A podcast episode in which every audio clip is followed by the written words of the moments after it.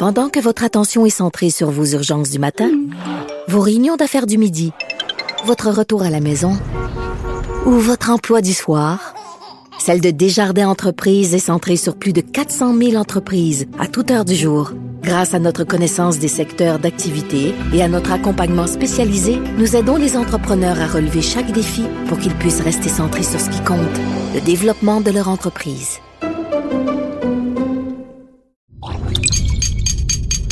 Cube Radio.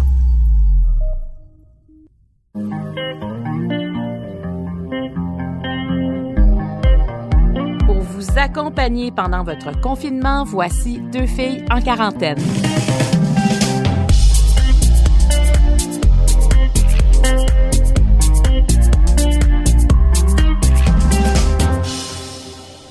Bonjour tout le monde, bienvenue à Deux filles en quarantaine. J'aime tellement cet épisode-là parce que on est avec le producteur au contenu du balado. Bonjour Jean-Philippe Lavallée.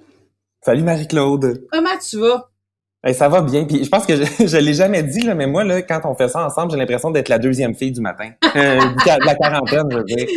C'est drôle que tu parles de ça parce que il y a, y a quelqu'un l'autre fois là qui m'a écrit un message privé parce que c'est quelqu'un qui écoute jamais deux filles.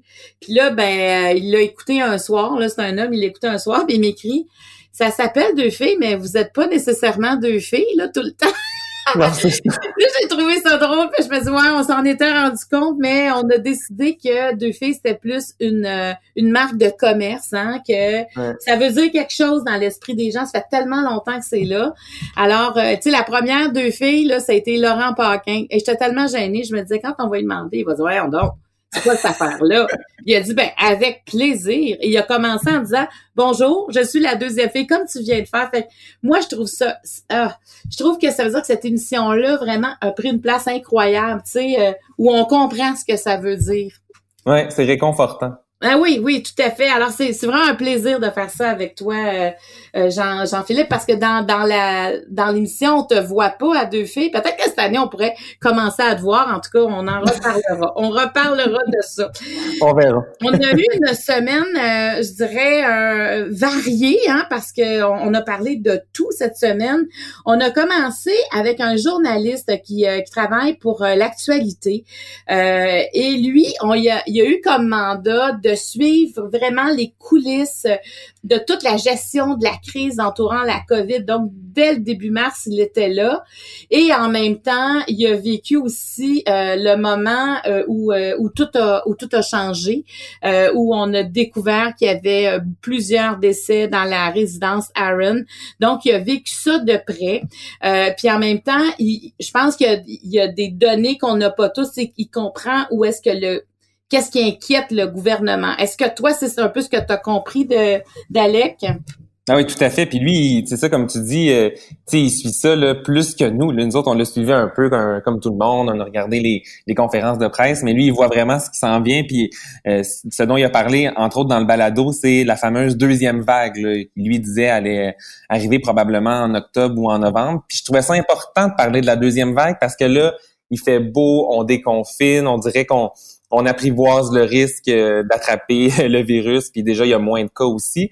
Bref, tout ça fait en sorte qu'on dirait que c'est comme un peu la fête là, mais faut faire attention, puis faut rester conscient que ça se peut là que ça nous réarrive tout ce qu'on vient de vivre dans les derniers mois. Ah oui, moi, quand il a dit ça, là, on l'entend, mais en tout cas, venant de lui, quand on sait qu'il est vraiment dans les coulisses du pouvoir, je dis, OK, tu sais, dans le fond, là, faut, euh, faut vraiment être prêt à, quand ça va arriver pour pas qu'on soit obligé de, de ne pas être aussi déstabilisé qu'on vient de l'être. Alors, euh, on écoute ça maintenant.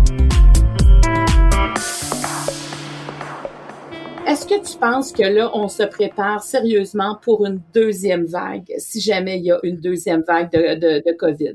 Moi, je pense que d'abord, il va y en avoir une parce que les échos que j'en ai au gouvernement, c'est qu'on s'attend à ce qu'il y en ait une. Donc, on met toujours le si parce qu'on veut être positif puis optimiste. Moi, je pense qu'il va y en avoir une. Probablement pas de la même ampleur que la première parce qu'il y a quand même bien des gens qui vont avoir été immunisés naturellement parce qu'ils l'ont attrapé, notamment dans le réseau de la santé. Le, mauvais côté euh, du printemps qu'on a passé pourrait se transformer en bon côté à l'automne. C'est qu'on a tellement de gens dans le réseau de la santé qui l'ont déjà attrapé que eux, ils vont pas l'attraper une deuxième fois. Donc, on devrait peut-être avoir moins d'absence dans le réseau de la santé lorsque ça va arriver. Mais je pense que ça va arriver probablement à l'automne parce qu'il semble les études là, qui sortent montrent que le coronavirus euh, a un comportement qui ressemble quand même aux autres euh, coronavirus et donc à la grippe aussi, c'est-à-dire que les températures chaudes et humides ralentissent la transmission, puis quand il se remet à faire froid, euh, donc la transmission réaugmente. Fait que je pense qu'une deuxième vague à l'automne est fort possible, peut-être moins importante que celle-ci. Et oui, on se prépare parce qu'on on a l'impression que c'est inévitable du côté du gouvernement. Donc, on a certains domaines qu'on a identifiés où il faut pas se faire prendre euh, comme ça a été le cas ce printemps. Il euh, faut qu'on ait suffisamment, par exemple, de médicaments, de sédatifs lorsqu'on endort les gens parce qu'il faut les intuber. Euh, on a été très serré dans les médicaments là, à un moment donné en avril. Ça, faut en commander de larges quantités. Les gants, les blouses, les masques, ça, les commandes sont sont partis depuis longtemps, puis on va en recevoir des millions et des millions d'ici l'automne. Tous les pays font ça, fait que ça veut pas dire que c'est simple, mais au moins on a un peu de temps. Et on a dédié une équipe à la préparation des CHSLD. On a quelqu'un en, en, charge de, de monter des équipes de à l'interne, on les appelle les SWAT teams, des équipes de choc probablement en français, qui vont pouvoir se promener d'un établissement à l'autre, les sécuriser, prévenir les infections. Euh, et donc, on est en train de monter ces équipes-là pour être capable de protéger les endroits plus vulnérables advenant une deuxième vague. Donc, on se prépare. Euh, ça, c'est assez évident, mais on ne sait pas de quelle ampleur va être cette vague-là. Et euh, moi, je m'attends à ce que s'il y a une deuxième vague importante, ce soit probablement autour du mois d'octobre et de novembre. Mais ce qui va compliquer la vie du réseau de la santé, c'est qu'on va avoir la grippe saisonnière en même temps, qui ont les mêmes symptômes que la grippe, que le, COVID. Et donc, comment tu fais pour est-ce que est-ce que la moitié du Québec va se ramasser à la maison dès qu'ils ont le moindre symptôme? Tu sais, pour la gestion des entreprises, des écoles, des services de garde. Moi, j'ai deux, j'ai deux filles là en service de garde. Bon, la plus vieille va aller à la maternelle en septembre, mais je vais en avoir une autre. S'ils me disent que je peux plus envoyer ma fille dès que le nez coule, là, aussi bien la garder à la maison pendant un an, là, la garderie, là, ils sont, sont malades constamment. Oui, c'est pendant 10 jours, faut que tu la gardes à la maison, là. Tu sais, c'est pas 24 heures, là. Ben non, c'est ça. Alors là, il va falloir donc qu'il y ait un nombre extrêmement élevé de tests pour être capable de séparer ceux qui ont la maladie de ceux qui ont la grippe saisonnière.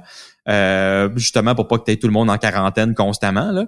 Euh, alors pour le réseau, ça va être un méchant défi. Là. Ça veut dire qu'il faut vacciner euh, les gens pour la grippe plus que les années passées pour l'influenza, espérer que notre vaccin fonctionne parce qu'il y a des années où on n'a pas la bonne souche puis le vaccin est moins efficace, espérer que ce soit une année où on se trompe pas pour au moins éliminer une partie des gens qui vont être là, normalement avec la grippe Ensuite, tester, tester énormément pour pas qu'il y ait des entreprises qui ferment constamment, puis des écoles, puis des services de garde parce que tu as quelqu'un qui a finalement toussé, mais c'était une grippe normale.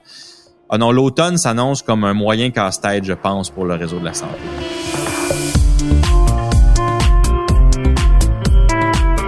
Jean-Philippe, euh, en début de, de, balado, là, mois de début avril, on voulait recevoir euh, Dr David Lucier, euh, qui est gériatre, qu'on a reçu plusieurs fois depuis le matin, qui, qui est un gériatre euh, tellement proche du monde, émotif, il comprend cette réalité-là de, de, des personnes plus âgées et il avait pas le temps. On comprendra qu'il y avait de la boue dans le toupette. Et euh, là, finalement, on l'a invité et il a dit oui. Puis mon Dieu, que c'était facile de faire l'entrevue avec lui. Il a eu la COVID. Il nous a parlé aussi de l'impact que ça a eu sur lui, sur sa famille. Euh, mais aussi, il a 80 de, du personnel dans le dans l'édifice où il travaille euh, ont eu la COVID. C'est tous des gens qui travaillent dans le milieu de la santé. Je lui ai posé la question, euh, si on a un proche euh, qui doit aller au CHSLD, qu'est-ce qu'on doit faire? Qu'est-ce que tu as retenu de cette réponse-là? Ben, tu sais, c'est clair que ce que j'ai retenu, c'est qu'on doit pas se sentir coupable. c'est sûr que, moi, je me mets à la place de n'importe qui. Mettons, ma mère, demain matin, pour X raisons, doit se retrouver en CHSLD. Et c'est-tu la dernière place où j'ai envie euh, qu'elle soit. Mais il nous a rassurés, il faut pas se sentir coupable. C'est encore des préposés bénéficiaires, des médecins, des infirmiers, infirmières qui sont là pour prendre soin de, de nos proches. Puis c'est encore un milieu de vie où on peut habiter. Il faut pas que la COVID devienne euh, euh, prenne trop de place. c'est la même chose si je fais le parallèle avec les hôpitaux. Tu sais, récemment, les gens allaient moins consulter pour leurs problématiques de santé. Mais je pense que là, il faut recommencer. Là, tu sais, c'est bien géré. Puis euh, on peut reprendre un peu la, vie à ce niveau-là. Ah oui, il était euh, vraiment, vraiment intéressant et rassurant. Hein? Moi, je, je bien de l'entendre. On, écoute ça tout de suite.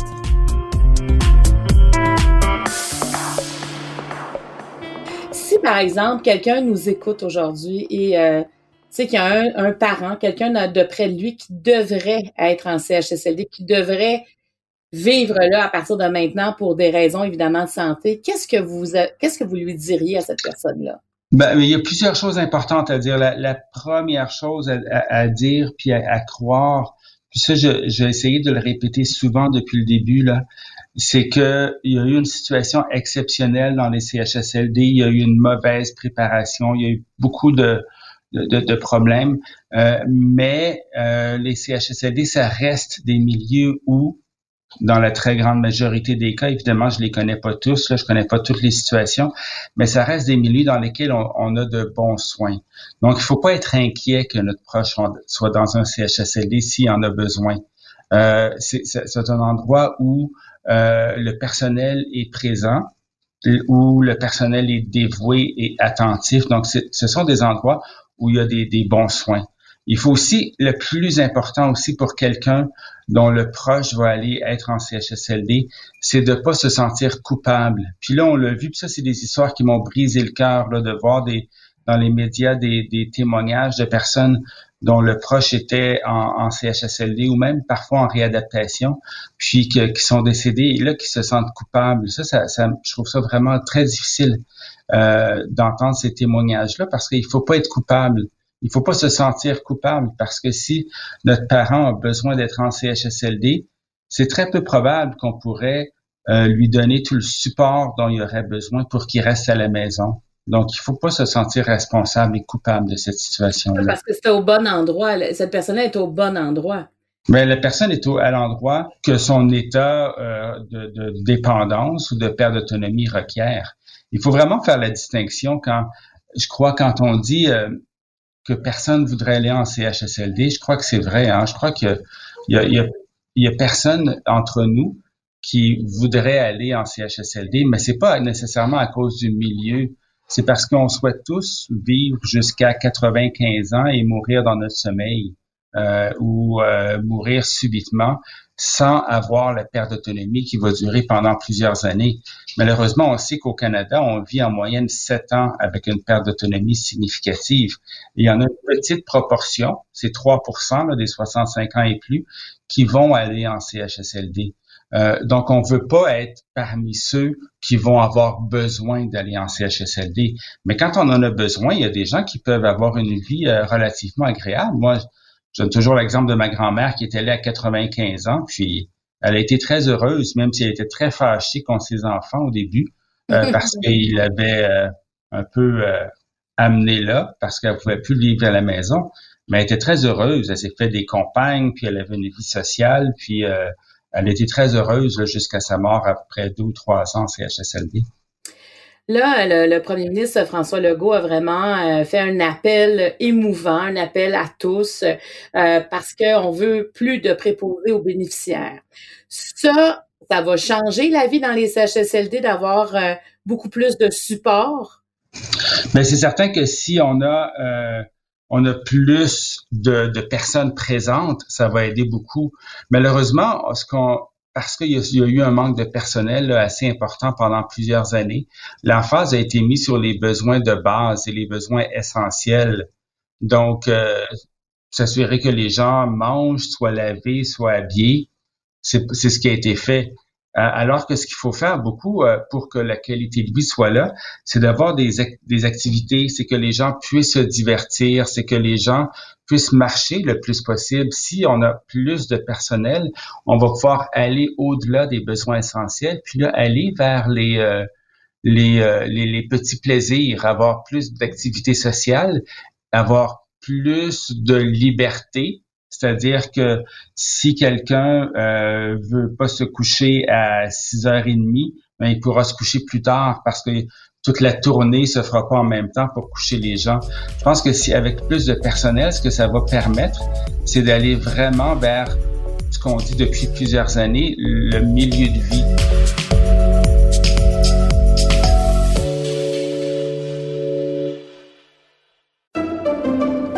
Pendant que votre attention est centrée sur vos urgences du matin, vos réunions d'affaires du midi, votre retour à la maison ou votre emploi du soir, celle de Desjardins Entreprises est centrée sur plus de 400 000 entreprises à toute heure du jour. Grâce à notre connaissance des secteurs d'activité et à notre accompagnement spécialisé, nous aidons les entrepreneurs à relever chaque défi pour qu'ils puissent rester centrés sur ce qui compte, le développement de leur entreprise.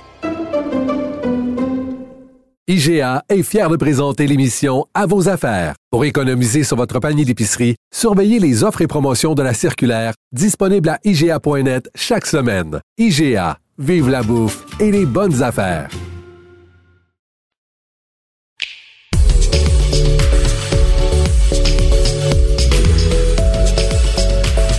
On a reçu Chantal Lacroix, puis ce que j'ai aimé, c'est qu'on on, voulait faire un suivi parce qu'on avait reçu la veille du début de son documentaire à Canal Vie, où elle euh, se met complètement à nu par rapport à ce qu'elle vit dans sa vie personnelle, et on voulait savoir comment elle allait maintenant. Et finalement, euh, on était heureux pour elle, non? Ben vraiment, puis chose cette semaine, c'était vraiment l'heure des bilans hein, avec plusieurs invités. On faisait comme un, un wrap-up de ce qui s'est passé dans les dernières semaines. Puis là, Chantal, ben là, j'ai aimé ta question. Là, tu as demandé si euh, elle avait eu des, petits papillons récemment. Puis euh, finalement, oui, tu sais, c'est le fun. Fait qu'on dirait que, que Chantal Lacroix est en amour. En tout cas, elle ne l'a pas dit de même, mais ça ah! sentait bon.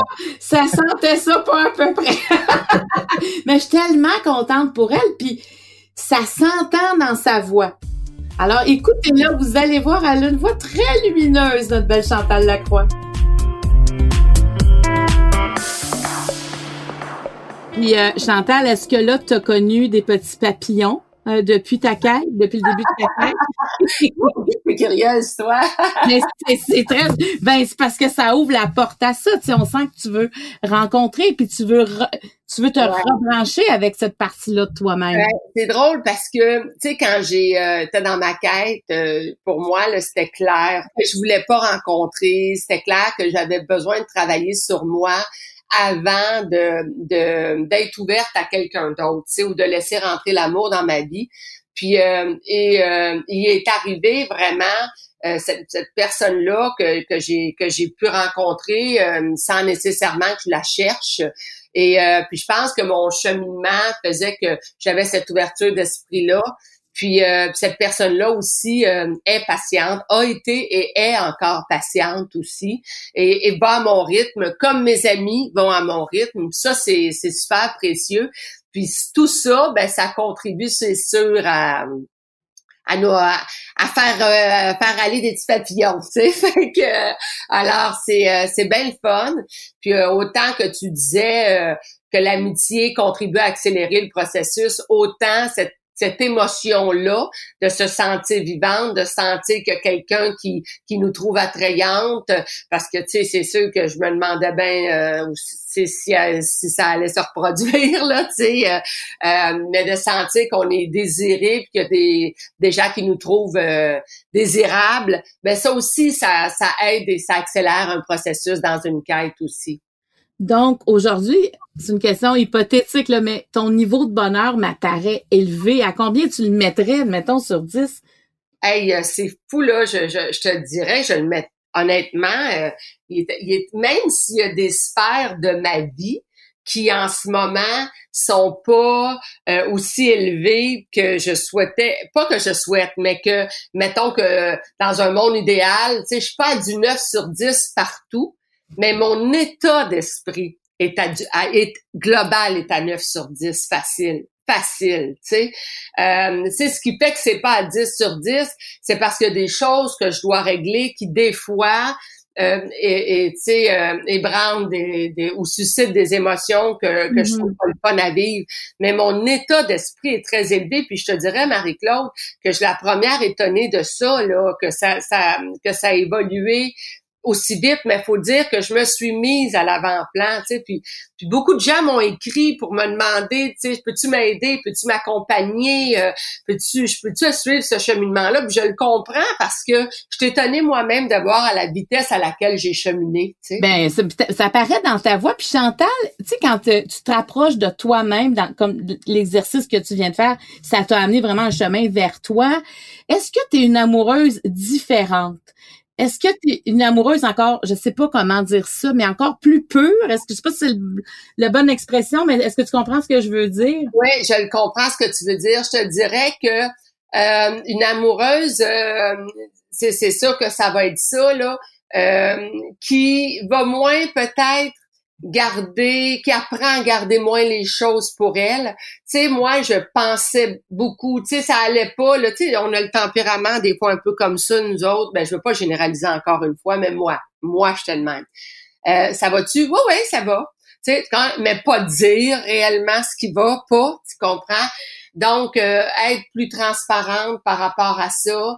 Euh, L'autre élément ou amoureuse différente, dans la simplicité des choses, euh, prendre une marche, c'est juste bon, savourer le moment, c'est juste bon.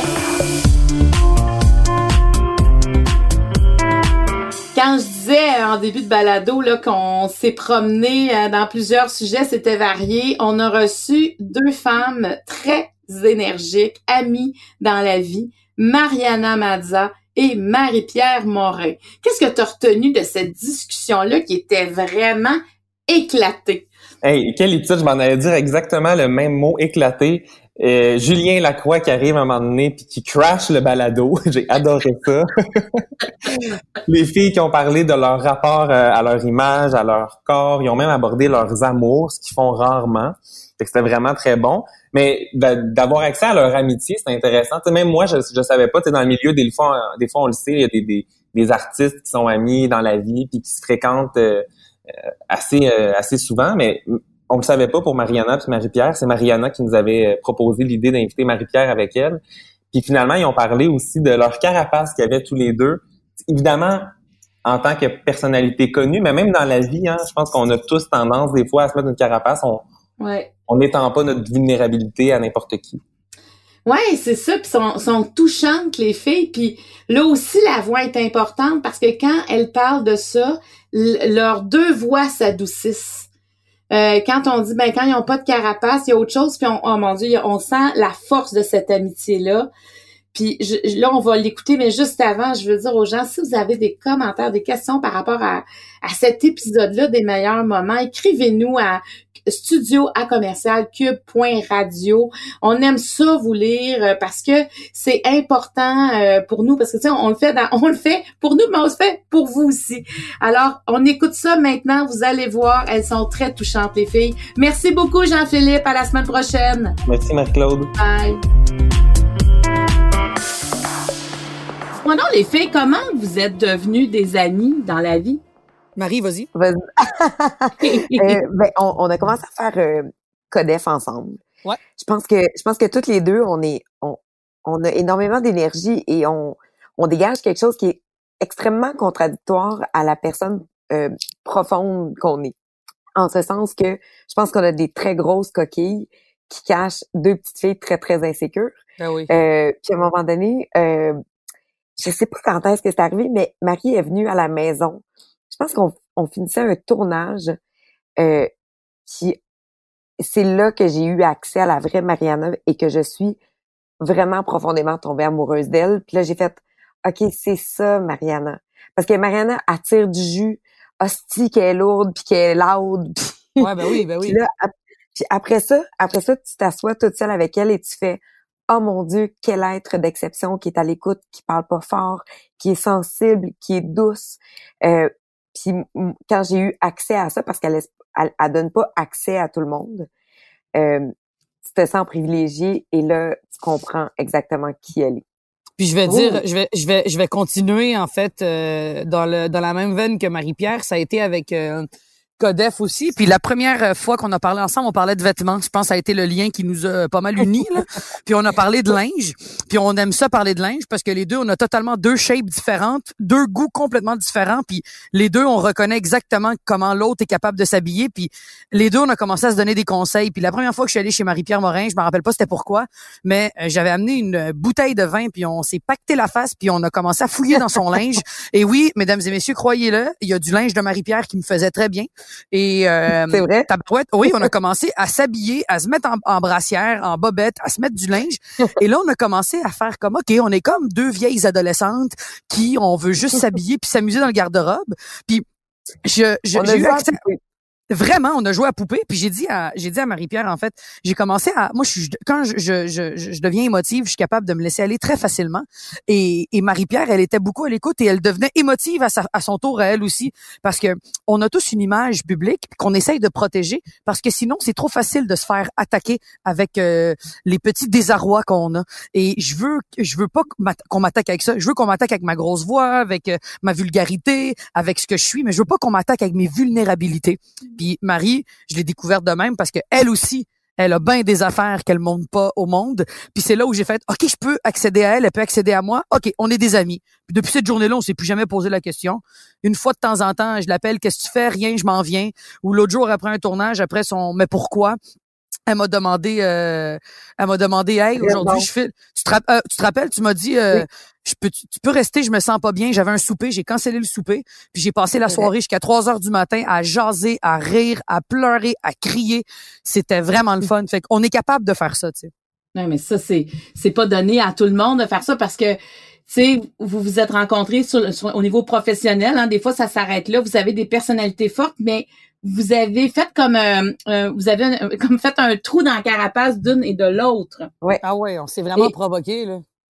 Et comment vous vous sentez les filles, tu sais parce que parce que vous êtes des filles, vous l'avez dit dès le départ qu'il y avait des carapaces euh, sur le plan public parce qu'à quelque part il y a quelque chose de fragile que vous donnez pas accès à tout le monde. Quand vous, vous arrivez à donner accès à cette vulnérabilité là à quelqu'un d'autre, est-ce que c'est là où vous vous sentez le plus vous-même? Mon dieu, oui. Oh, oui, mais faut faire attention, hein, parce que quand tu donnes les clés à quelqu'un de ça, là, tu sais que cette personne-là peut t'anéantir. Ah oui, c'est la raison pour laquelle on n'en parle pas publiquement, parce que le Québec au complet peut nous anéantir. Et là, imagine-toi une personne, là, tabarouette, c'est tough de donner ça à une personne, imagine-toi une population complète. C'est tellement ça, Marie, c'est vrai. Mais c'est pour ça que, tu sais, moi, je fais confiance à Mariana parce que je sais que, que ce que je lui ai donné, euh, elle va toujours le protéger. Euh, et vice versa, je pense qu'on se fait ultimement énormément confiance toutes les deux. Euh, puis c'est rassurant aussi de savoir qu'on n'est pas toute seule là-dedans. Mm. Puis moi, là, quand tu te rappelles, quand tu m'avais confié que qu'il y avait un petit quelque chose avec euh, Jean-Philippe, avec ton nouveau copain, tu m'avais dit il y a deux personnes qui le savent, c'est euh, mon gérant puis toi. J'ai jamais moi qui qui est réputé pour parler ben, moi je suis une tombe, j'ai rien dit à personne et j'ai rien dit. Et quand c'est sorti, c'est vrai, Marc que c'est la première qui le su, c'est Mariana. Ouais, j'ai rien dit. Puis tu sais, j'étais comme, je me sentais tellement privilégiée que j'ai fait, mon Dieu, si j'en parle, je brise un secret. Je pouvais pas aller là. C'est pas un potin genre, euh, hey, j'ai eu une MTS, là, tu comprends quelque chose qui peut être banal.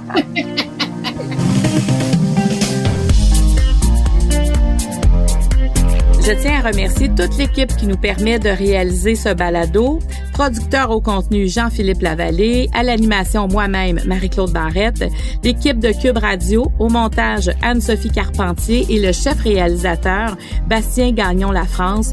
Deux filles en quarantaine est une production de Cube Radio.